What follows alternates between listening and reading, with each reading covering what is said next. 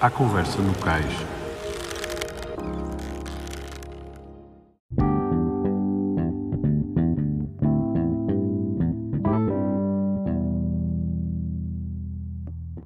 Vasco, bem-vindo à conversa no cais do LX Sailing. Um, para começar, conta-nos como é que é a tua ligação ao mar. Uh, antes de mais, obrigado por me terem aqui. É um prazer estar aqui a, a, à conversa com vocês. Bom, como é que começou a minha ligação com o mar? A minha ligação com o mar é, é, via familiar. O meu pai era comandante da Marinha Mercante. Uh, pronto, esse foi o primeiro ele. Uh, apesar de não, não, não fazer vela, uh, bom, era uma pessoa ligada à Marinha. Uh, isto levou com que os meus irmãos mais velhos, esses sim, começassem na prática da vela e, e, e, essa é a minha ligação ao mar. Um, a dado momento, quando eu tinha 10 anos, um vizinho meu perguntou-me se eu queria. Ele ia fazer um curso de vela no Clube de Cascais, perguntou-me se eu queria ir com ele. Obviamente, a resposta foi naturalmente que sim, e a partir desse momento a minha ligação ao mar foi, -se, foi sempre cada vez maior.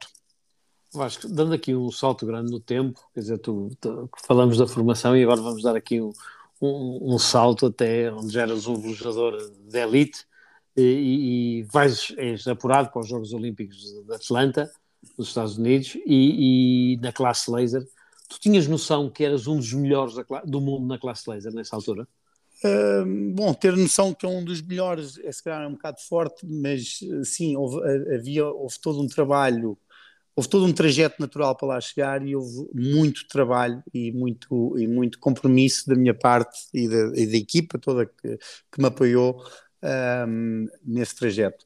Eu comecei a fazer vela aos 10 anos, aos 11 anos, uh, participei no primeiro Campeonato Nacional de Otimistas aos 11 anos, uh, fui ao Campeonato do Mundo Otimista com 15 anos, Uh, fui ao Campeonato do Mundo de Vela de Júnior com 18 anos, a representação de Portugal, e aos 24 anos estava, uh, aos 25 anos, 24, 25, estava nos Jogos Olímpicos.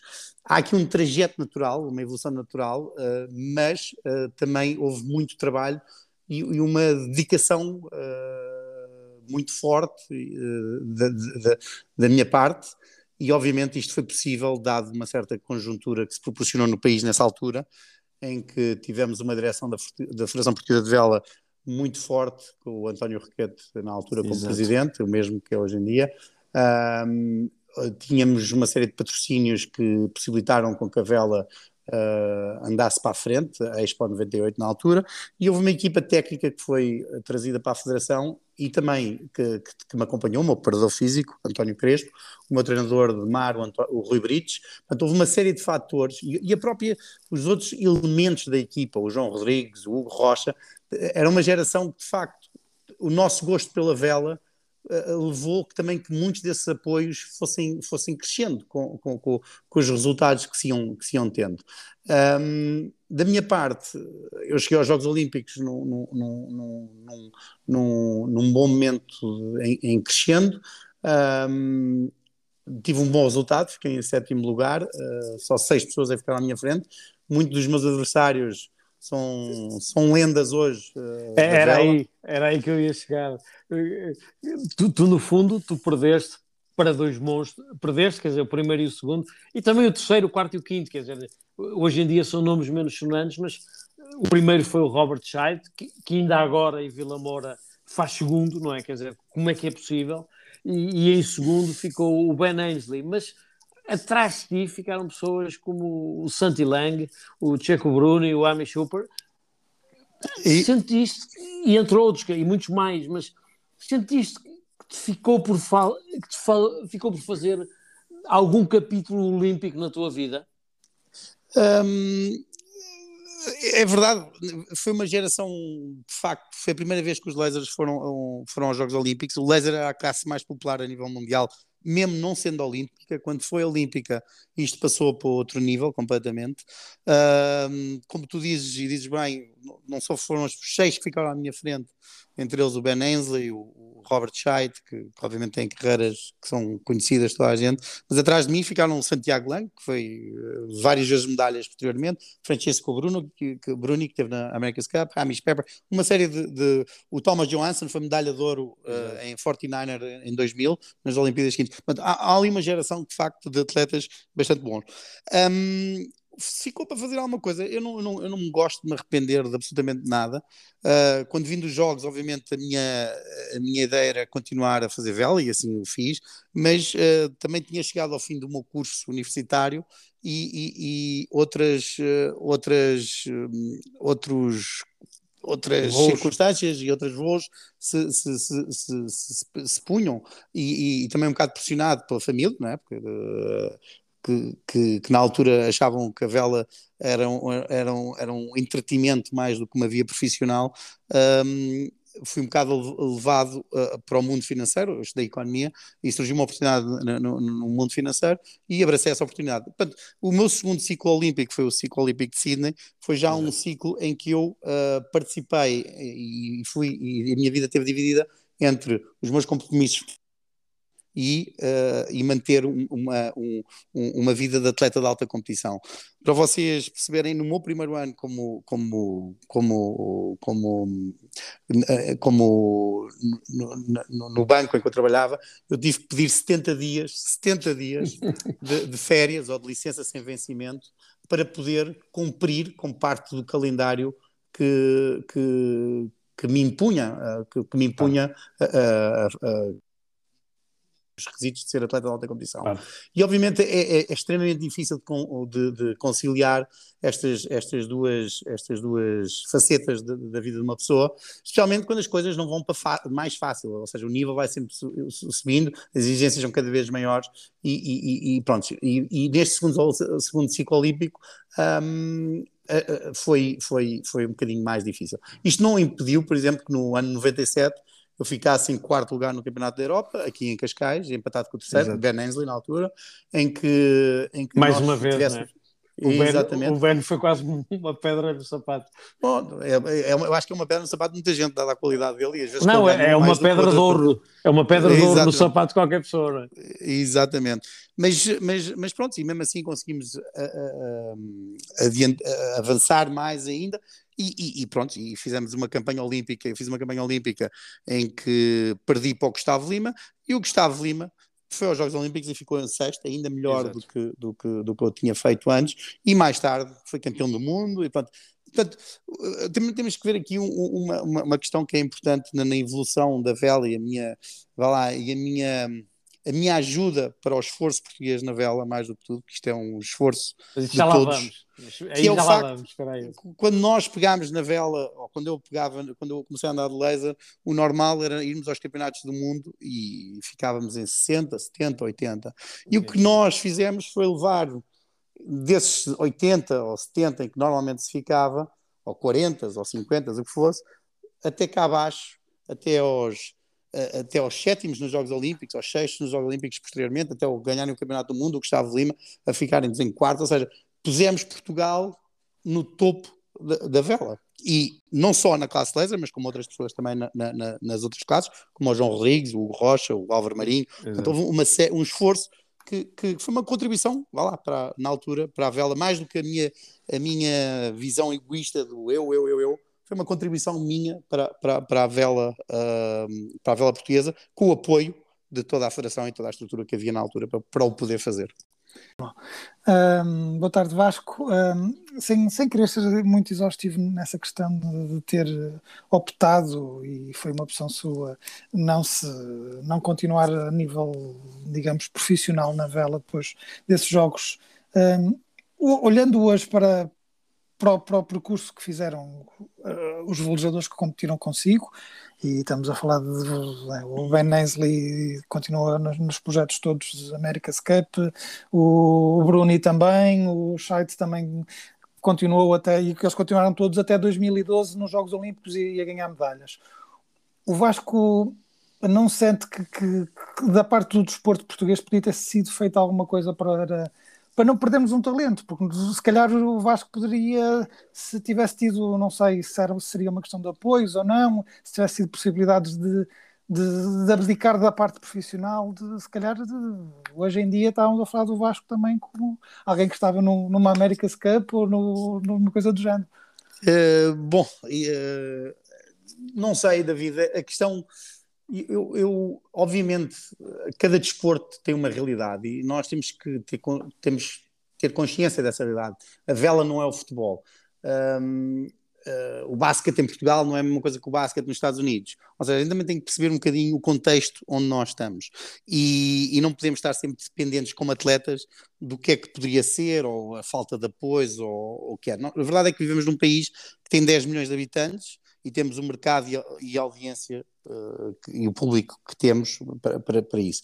O Portugal inteiro é do tamanho de Londres, provavelmente, e com uma renda per capita muito inferior à cidade de Londres. Portanto, é o que há em Portugal. E, e, e como tal, uh, na altura, estamos a falar nos anos 90, uh, ehm, se já é difícil hoje em dia, mas o mercado é muito maior para, para jogadores profissionais, ehm, com, com oportunidades não só a nível de, de apoios públicos, mas também com apoios de patrocínios e com um mercado de trabalho muito mais muito mais aberto, com oportunidades em toda a Europa e em todo o mundo.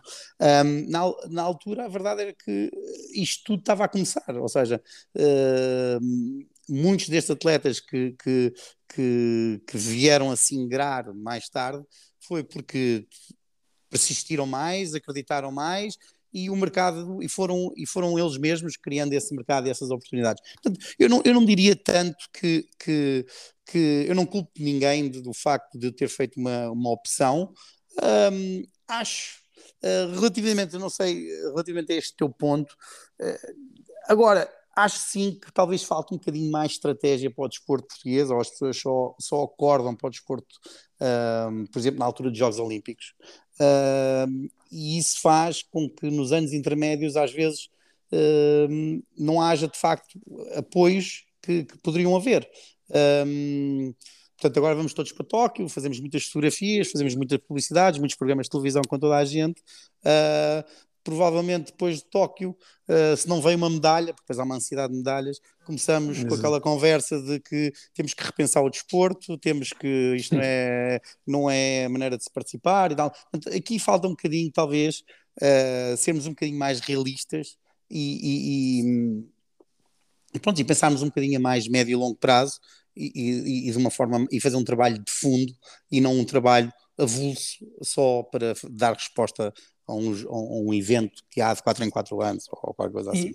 E, e, e, por falar nós estamos a dois meses desse evento, não é? Uh, o, o Vasco acha que nós vamos ter lá cinco velejadores, acha que o que é que podemos esperar? E acha que eles têm o que precisam, vão ter o que precisam, ou também estão um bocadinho entregues a si? Ou, eu, eu ouça, você tem, eh, David, tem aqui o, os irmãos Costa, que fizeram um excelente trabalho, uh, foram vice-campeões do mundo. Uh, quem viu a última regata viu que eles podiam ter sido campeões do mundo. Exatamente. Uh, portanto, se tiverem as condições deles, acho que pode, podem são os candidatos a medalha. Ou seja, acabaram de ser vice-campeões do mundo em Vila Moura há, há um mês.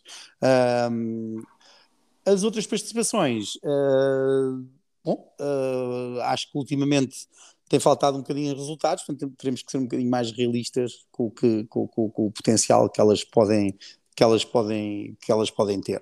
Portanto, de, mas de qualquer maneira, daí pode vir alguma surpresa. O, portanto, mas sem dúvida nenhuma, acho que a nível de participação portuguesa um, será o, a, a, grande hipótese neste momento, de facto, os, os irmãos Costa. Ó oh Vasco, para acabar aqui o, um bocadinho o teu passado e depois para saltarmos aqui para o futuro, uh, tu numa entrevista ao Next Gen em 2015, disseste que após Atlanta um amigo te telefonou a perguntar se querias fazer uma entrevista para um trabalho a sério e com isso suspendeste a tua carreira por dois anos. Tu na altura nunca pensaste em ser profissional de vela? Rodrigo, é, é, difícil porque, repara, eu vim dos Jogos Olímpicos de 96 uh, eh, em agosto, no início de agosto, 7 de agosto, 8 de agosto, 10 de agosto, Sim, não, não me lembro ao, ao certo a, a, data. E tirei uma semana de férias nos Estados Unidos e quando cheguei a casa uh, tinha a minha mãe que me tinha me disse, ó, oh, um amigo meu, um amigo teu, não sei quantos, ligou-te para porque parece ter um lugar para ti num sítio que se encaixa à tua medida.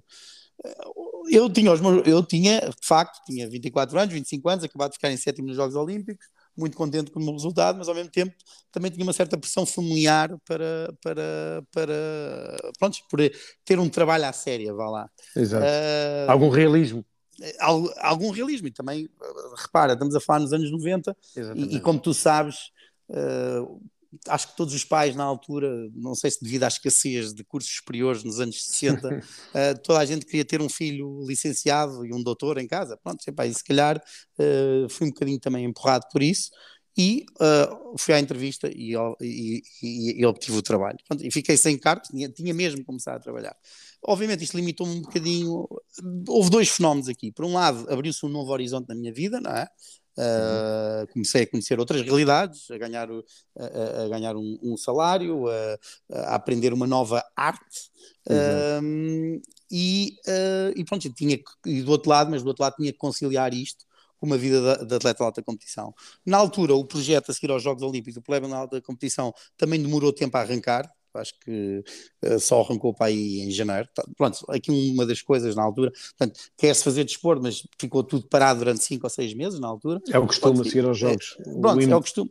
E não pode parar. E espero que desta vez não pare, porque ainda por cima os Jogos Olímpicos são daqui a 3 anos em vez de daqui a 4. Exatamente. O é trabalho tem que ser um trabalho de contínuo, tem que ser feito um trabalho de base, de base para cima e, e, não, e, nunca pode parar, porque ninguém para, quem para fica para trás. Bom, mas hum, e nessa altura, pronto, olha, é, foi o que foi e, e, acabei por enverdar durante anos. Tentei, assim que os, os dados do projeto olímpico uh, saíram, uh, dada a minha, apesar da minha frágil posição como como recém-licenciado num, num, num, num, banco, acabei por conseguir, conseguir negociar 70 um dias de férias. Epá, eh, de férias não, de licenças em férias não, férias licenças em vencimento.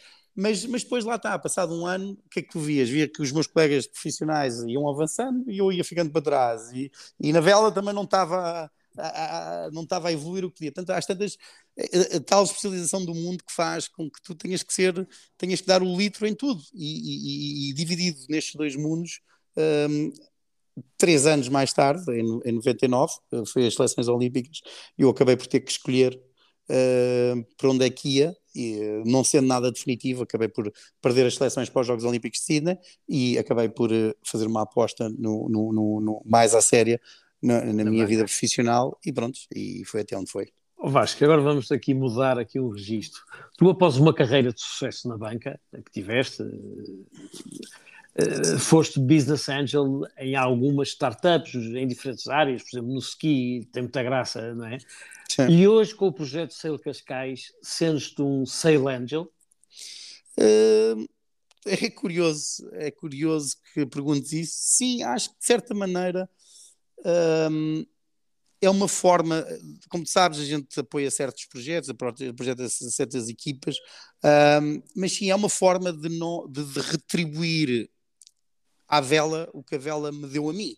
Uh, acho que muito do que eu sou hoje em dia, a minha ligação ao mar uh, e, e, o que sou como pessoa derivam de uma vida ligada ao mar e uma vida como atleta de alta competição uh, de vela e acho que aquilo que eu aprendi nessa, nesta, com essa experiência, sem dúvida nenhuma, ajudou-me em muitas outras, em outras experiências.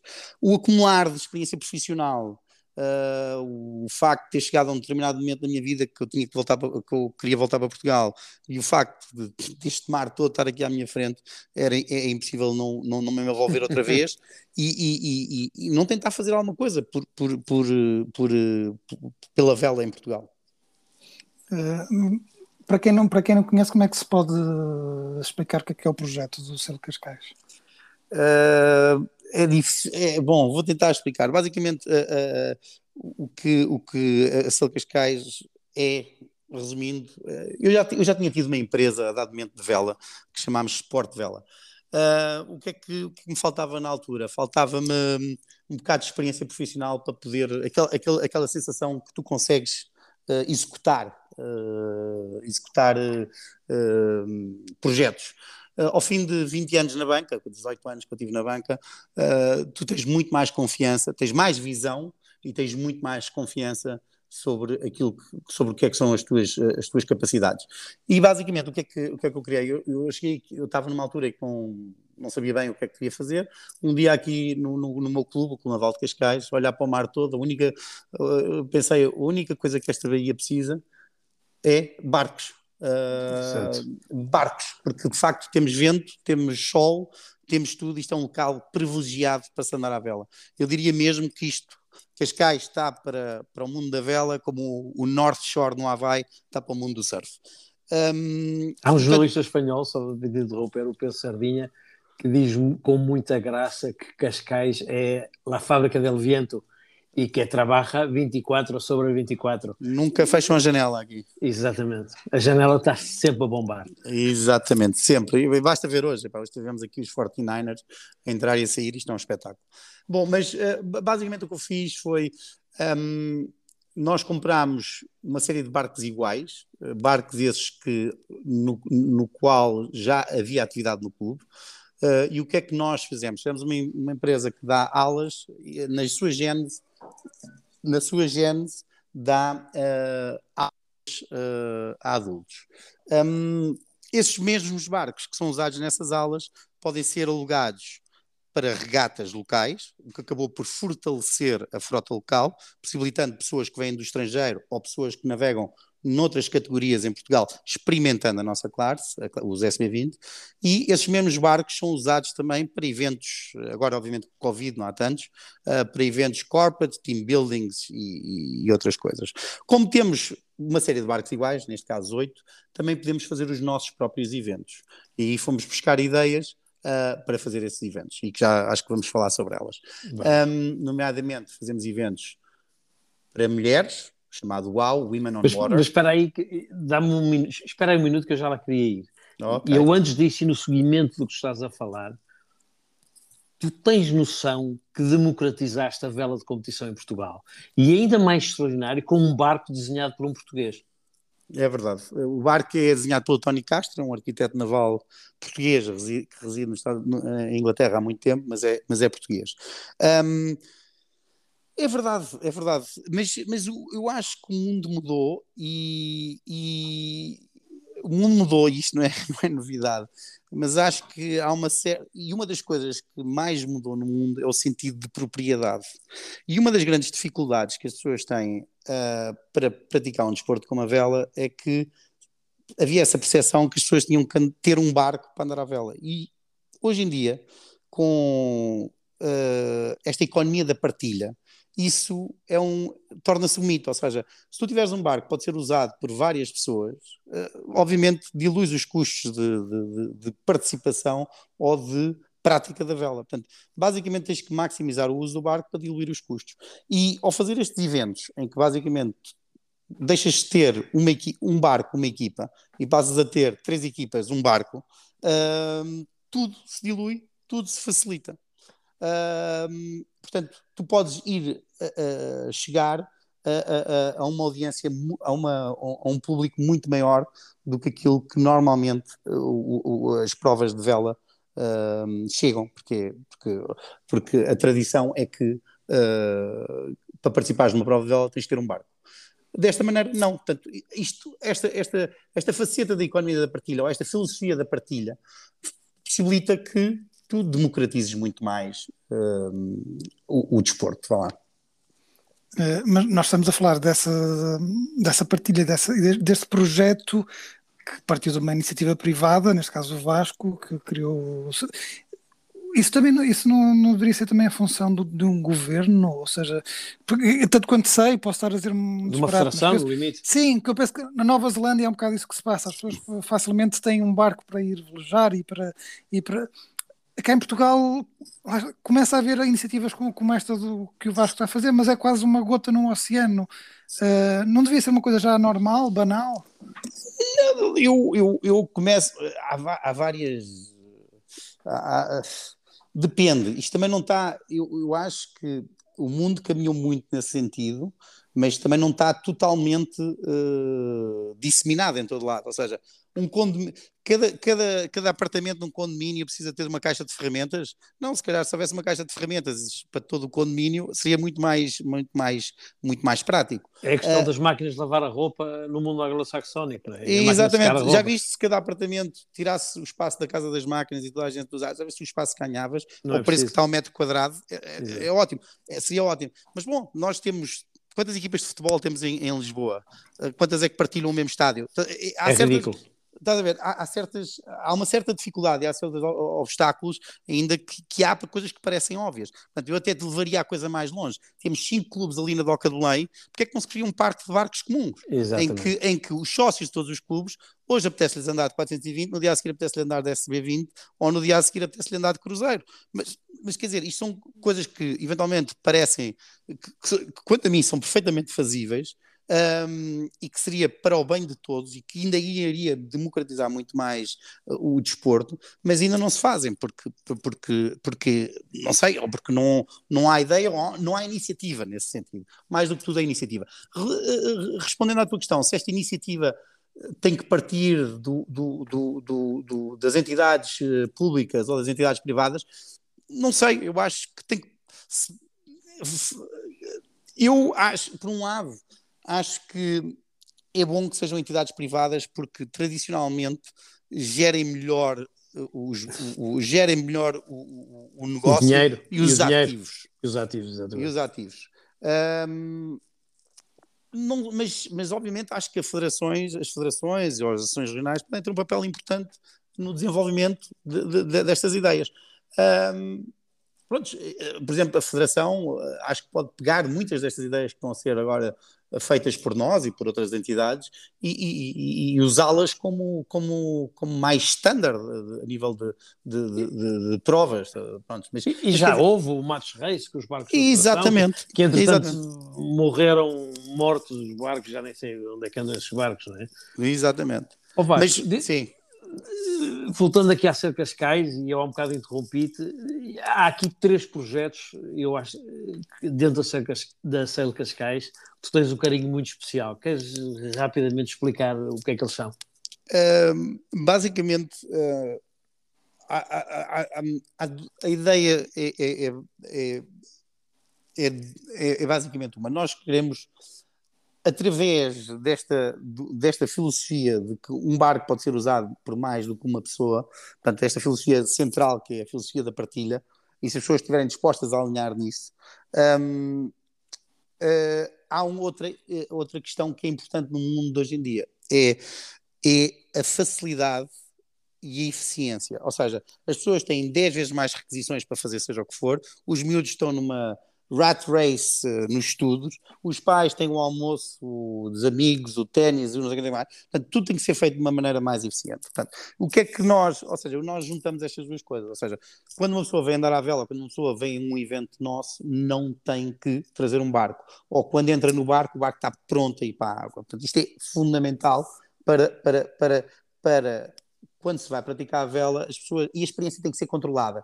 Já não pode ser aquela coisa de vai-se para o mar, sabe-se a que horas é que se vai e não, e não se sabe a que horas é que vem. Uh, dizer isto à, à, à, tua mulher é complicado. Portanto, a, sua, a experiência tem que ser relativamente complicada, tem que ser, tem que ser fechada dentro, com, com toda a facilidade, tem que ser fechada em determinados uh, uh, espaço horário, ok? Portanto, Exatamente, exatamente, tem que ser das 10 à 1, pronto. E, e é isto, com base nisto, que nós funcionamos. Um, Rodrigo, podes repetir a pergunta porque eu agora perdi É a questão dos miúdos, das raparigas, aqueles Bom, três projetos. Os três projetos que nós temos um carinho especial, basicamente. Um é um, o projeto das mulheres, miúdas, mulheres. Uh, senhoras, o que senhoras. Chamar. Bom, as mulheres são divididas por uma vida familiar que lhes impõe imensos uh, uh, obstáculos. Um, e uh, há, o princípio é sempre o mesmo. Há muita gente que anda à vela e a dado momento deixa de andar à vela, ok? Um dos segmentos que, que acontece isso é o das mulheres, ok? E se nós providenciarmos toda a facilidade para elas poderem andar à vela, se providenciarmos um, um, uma experiência controlada, lá está, fechada em determinados horários, uh, se esta, esta experiência não sobrecarregar de uma forma brutal financeiramente o agregado familiar, então podemos voltar a ter mulheres a andar à vela. Ou seja, não só aproveitamos ou um, temos a, a, audiência daquelas que andam à vela hoje em dia, tradicionalmente essa faixa vai até aos 18 ou uh, early 20s, ok? Como ainda vamos buscar uma série de entusiastas da vela que por alguma razão se desligaram, mas que uh, podem uh, voltar a andar à vela. Os nossos eventos para as mulheres, que a gente chama WOW, Women on Water, um, tivemos dois eventos em Portugal, uh, e logo no primeiro tivemos 12 equipas, que são basicamente 48 miúdas. Um, muitas das equipas, foi, foi engraçado, muitas das equipas foram equipas que se reformaram, seja, não, não, é reformaram no sentido de reformaram, de deixaram de fazer, não, reformaram, ou seja, são equipas tornaram que a formar. For, tornaram a formar-se nesse, nesse, nesse, nesse, nesse, com essa ideia. Um, ou seja, são equipas que existiam, há, que, que, estavam formadas há 20 anos, por alguma razão deixaram e tiveram aqui uma oportunidade para poder voltar a juntar-se para praticar o desporto que gostam e estar com as pessoas que gostam e ex tripulantes, as colegas, as, as amigas, e, e têm aqui uma oportunidade para vir uh, passar um bom momento juntas. Um, outro projeto é, é, é, é o chama, a chamada Liga Vela, é uma prova uh, que pretende. Um, vamos, vamos voltar também aqui um bocadinho atrás. No fundo é o Campeonato Nacional de Futebol, é um bocado, não é? é um bocado é, essa lógica. Mas, mas, qual é a audiência deste, deste... Basicamente o que acontece nos clubes, porque isto vai, pagar, vai pegar com o terceiro projeto que a gente está a fazer. Basicamente o que acontece nos clubes é, os, miúdos, os, miúdos, os clubes são muito bons a formar, a ter equipas otimistas, depois há um segmento 420 laser e chega aos 18 anos e há uma drenagem brutal da miudagem por uh, a própria evolução de jovens, não é? ou seja, tem outras, outras, uh, outras preocupações, uh, a exigência dos estudos, a pressão financeira e, e, o próprio funilamento de toda a vida da vela, que basicamente está muito focada na competição, e obviamente esta pirâmide vai se afunilando à medida que se vai, vai andando para cima. Portanto, há uma drenagem brutal no, no, no, no, mundo entre os 18 e os 25 anos das pessoas que, que, que, que, andam à vela. Portanto, uma das grandes preocupações é como é que vamos manter estas pessoas uh, a andar à vela. Água, portanto, a, a prova do, da Liga Vela é uma prova direcionada para o clube, segue, é uma prova desenhada para, para, para, para ser fácil de seguir, para ser fácil de, de perceber, replica Exato. totalmente o modelo do futebol ou do basquetebol, em que basicamente... É amor à camisola, é amor é ao amor, clube é amor ao clube. Eu vou competir pelo meu clube. Foi no meu clube que eu comecei a andar à vela, é as cores do meu clube que eu vou representar. ok? Portanto, é uma equipa por clube, 16 equipas ao todo. Um, as equipas defrontam-se em várias jornadas. Depois, os quatro primeiros, um, há um campeão nacional, um, um campeão da Liga Vela, e os quatro primeiros vão competir numa prova internacional que não é mais do que a Champions League, a Selling Champions League.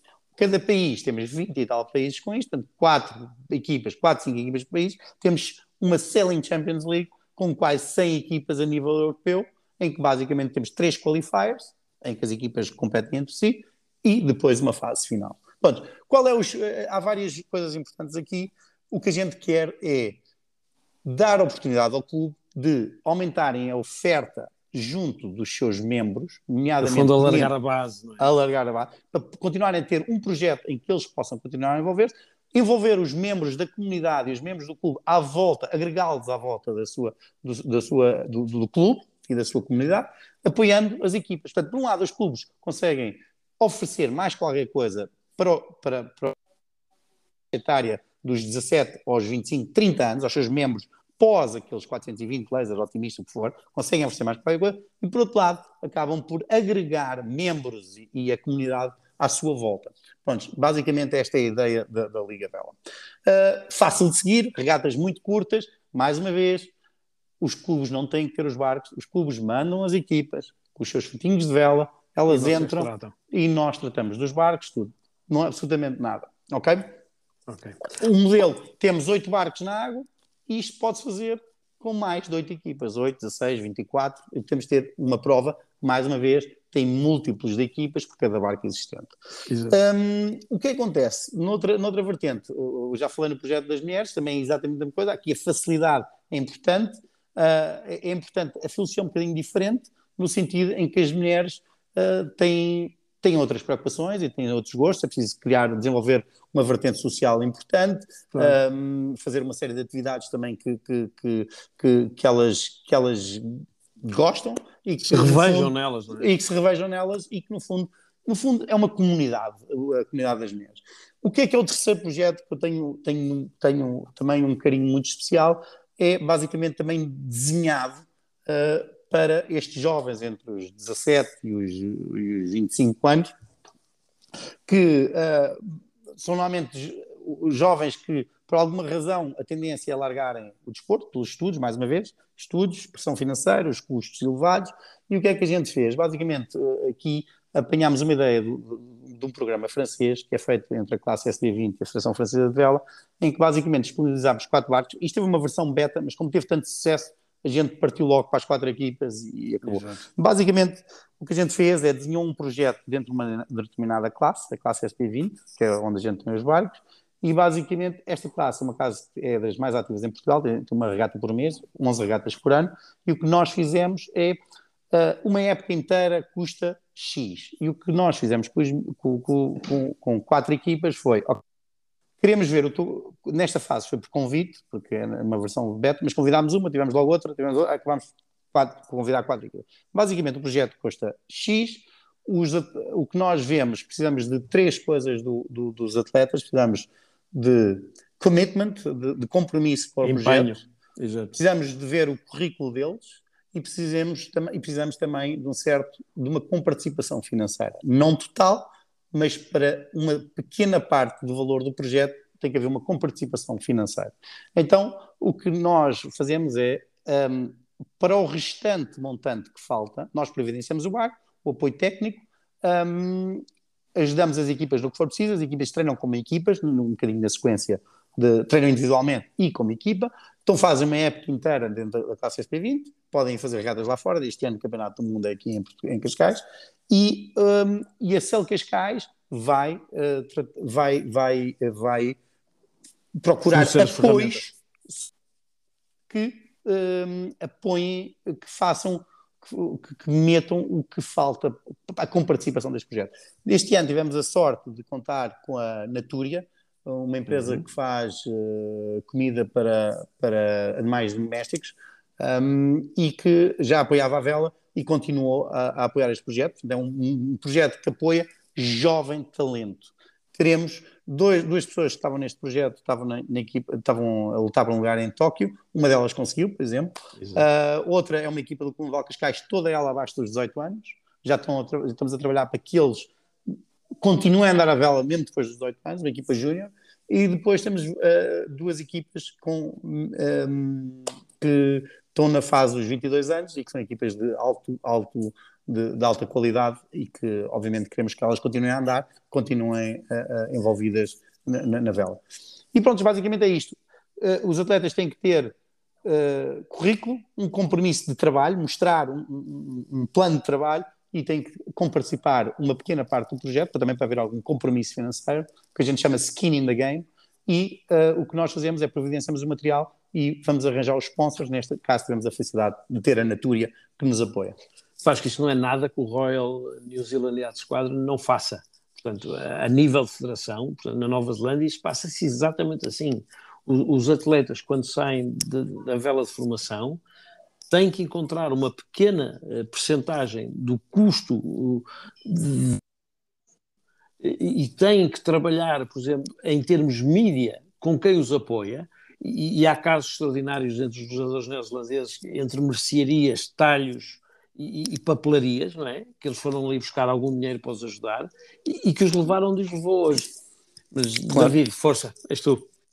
Uh, não, eu só, eu só, queria perguntar e para perceber, não é? no fundo tudo isso é feito com, a, com os, S, com os SB20. Um, o que é que, que, é um barco que tem uma ligação forte a Portugal, por, por terem sido projetados pelo Tony Castro?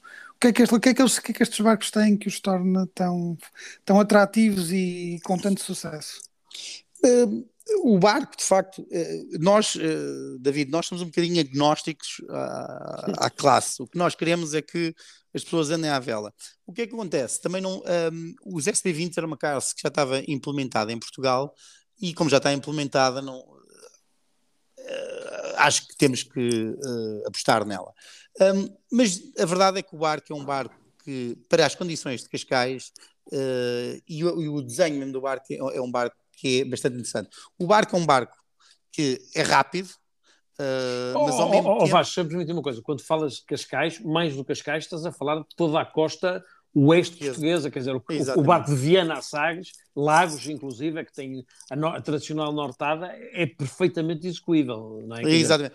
O barco, é um, para já, é um barco que é, é estável, e isto, por ser um barco que é, que é relativamente estável, vai-te poder ter várias pessoas de várias idades a pessoas de vários níveis, ok? É ideal para dar formação. É exatamente, é um barco que te democratiza, uh, uh, democratiza-te bastante um, o nível.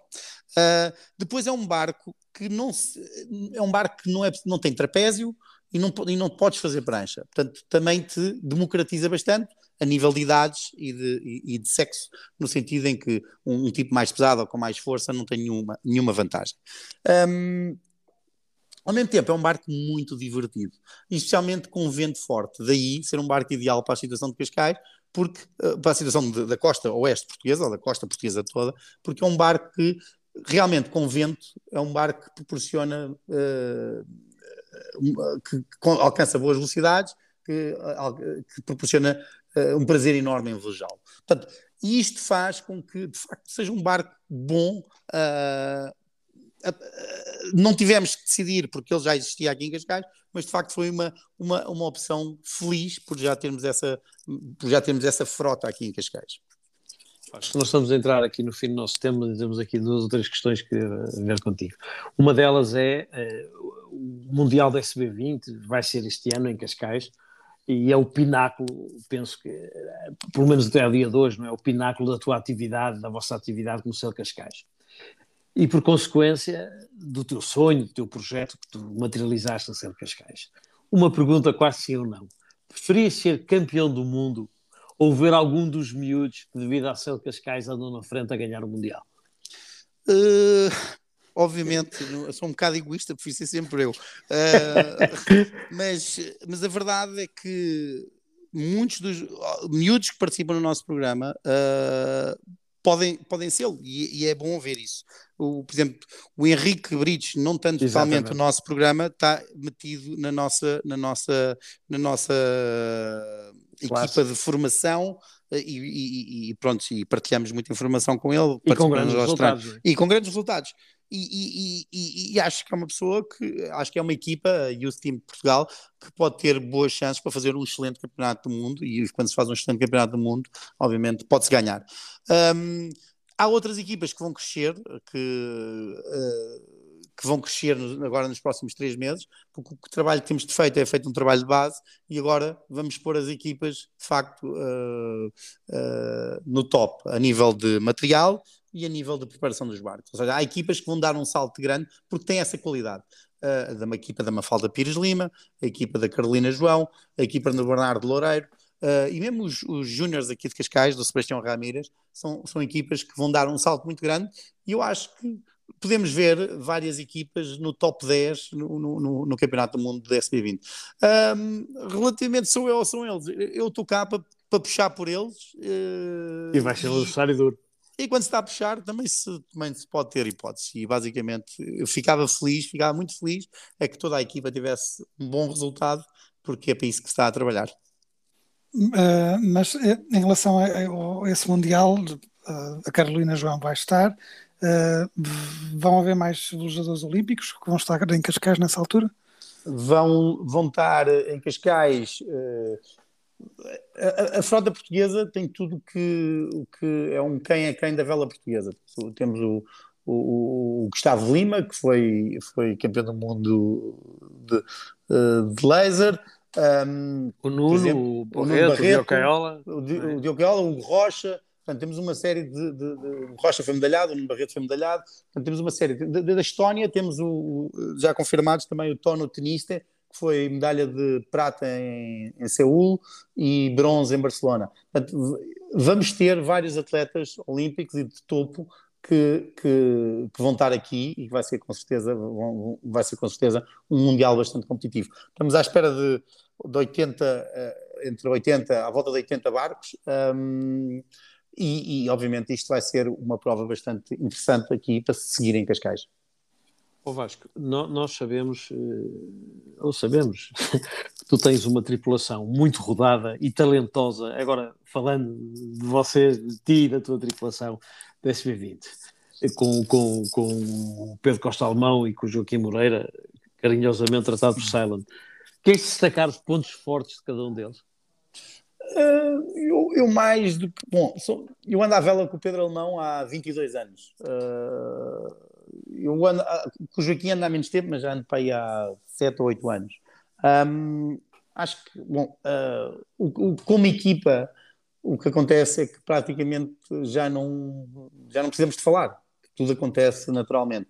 E de facto, uh, para quem aprecia vela, uh, ver um barco andar à, à, vela em condições duras, de vento forte e, e, e não ouvir um barulho é é, é, é, é, de facto não ouvir um, uma, um, minimizar o ruído, a comunicação, porque tudo funciona quase como um relógio suíço, é, é, é de facto bonito. Portanto, eu acho que mais do que o, o, o, facto de cada um deles ser bastante bom naquilo que faz, são, são dos melhores, uh, obviamente quando se andava há tanto tempo, uh, mais do que serem individualmente bons, o facto de estarmos juntos, nos conhecermos há tanto tempo, é o que faz a força da tripulação. E isto, porque a, a, vida sem humor não tem graça nenhuma, e, e, obviamente que eu falei com eles os dois sobre esta entrevista, e o, e o, e o Silent disse que, que entre vocês a bordo tinham um, um especialista em mergulho, e que era a mesma pessoa que era dotada de um sensor alemão para boias de pesca, portanto era alguém que conseguia dar a distância sempre constante às boias de pesca. Queres contar um bocadinho essa parte da gestão do mergulho? Quem é o especialista do mergulho e como é que gera isso agora? A questão é que o barco tem uma quilha que no fim da quilha é um bulbo e esse bulbo é, é como se a quilha acabasse num T invertido. E o, normalmente as quilhas são corridas e ligeiramente de diagonal e não tem o tal bulbo, portanto quando passam no cabo, o cabo rola por baixo e, e, e, e solta. No caso do, do SP20, como tem este bulbo, esta, esta espécie de T invertido, quando a gente passa num cabo ou numa rede de pesca, um, obviamente acabamos por ficar presos. Às vezes é mais fácil, outras vezes é mais difícil. Uh, o, problema é que, se calhar, este sensor alemão é, é mais, uh, como é que eu digo, mais uh, pronunciado devido ao facto de, de ele ter skin in the game. Ou seja, se, se, a coisa corre mal, quem vai mergulhar é ele. Portanto, se calhar é um bocadinho exagerado a nível de sensibilidade e temos que reduzir um bocadinho a sensibilidade dele. Do porque, sensor, no fundo. Exatamente, mas é, é, derivado do facto de que realmente, realmente as coisas correm mal. Uh, é ele que, que, obviamente acaba por pagar os erros, mas pronto, mas, mas, mas de facto é por isso. Olha, também, também isto aqui mais um momento com graça do humor que vocês vocês os três já davam para escrever um livro acho que há, há, várias histórias, não é, vossas? Há, acho que há uma que é mítica, que é na Speed West, na Trinité sur Mer, em 2000, que, que, há histórias fabulosas, mas acho que há uma particular em Sanchens, eh, eh, numa pesagem que vocês tinham um tripulante que achavam que pesavam 100 quilos e que afinal pesavam 132 quilos e ficaram fora. É aquela, é aquela tendência para nos embelezarmos ou, para, ou de denial, de, de negação de, de, das nossas formas. Achamos toda a gente acha que tem sempre menos uns quilos do que aquilo que realmente tem, especialmente aqueles que são mais pesados acham que ainda têm menos quilos. Seja, eu diria que a coisa, o fenómeno é mais em termos percentuais o que se nota mais em, em, em, pessoas um bocadinho mais volumosas, mas de facto aconteceu e, e, e, obviamente ficámos todos um bocado, vamos fazer uma regata e quando demos por nós uh, estávamos bem passados na balança porque toda a gente achava que era mais magro do que aquilo que, que, que, que era na verdade. O Vasco, para acabar, há algum sonho na vela que te falta concretizar? Deve haver muitos, mas daqueles que são, que são possíveis materializar, fazer acontecer. Há alguma coisa que gostasses? És, és, novo, tens muita vida pela frente, mas há alguma coisa que gostasses de fazer? Num Bom, sou novo, já, já não. Depende, não é? Cada vez Sim. somos mais novos, mais velhos. Mas, pronto, mas como temos a mesma idade, nós mais ou menos temos de dizer que somos novos, não é? isto é uma Exatamente. Bom, eu já tenho 50 anos, eu sou um bocadinho realista. Eh, acho que eu, eu apesar de ter feito vela a vida toda, isto por fases, uh, agora estou muito envolvido uh, e estou a voltar a fazer regatas. Uh, eu sofro de um problema é que cada vez que eu faço regatas, antes tive de tratar, por exemplo, no caso do SB20, como a gente dá muito apoio aqui à frota local, cada vez que vou para o mar vou para descansar porque antes disso já estive a tratar de 15 ou 20 barcos antes de ir, antes de ir para a água.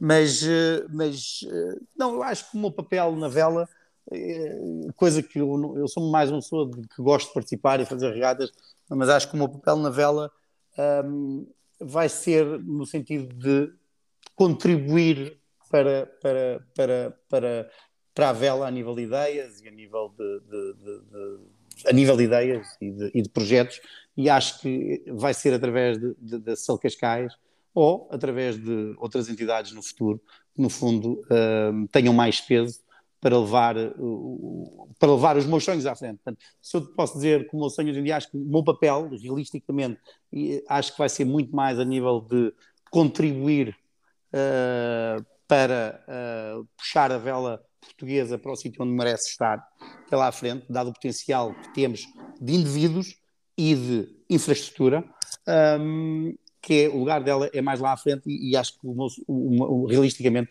aquilo que eu vou acabar por fazer é, é, é, contribuir para que, para que isso se torne uma realidade. Vasco, foi uma conversa extraordinária. Nós ficávamos aqui mais duas ou três horas. Olha, quero-te agradecer imenso o teu tempo e foi um prazer estar contigo e, e no Mundial, antes ou depois ou durante, uh, havemos falar outra vez e espero que, que, tudo corra bem para ti, para a Cel Cascais e para a tua equipe e de preferência se um português ganhar o se uma equipa portuguesa ganhar o Mundial da SB20, então era uma festa da rompa. Exatamente. Vasco. Olha, Vasco. muito obrigado, David, muito obrigado. Obrigado. Rodrigo, por me Foi um prazer.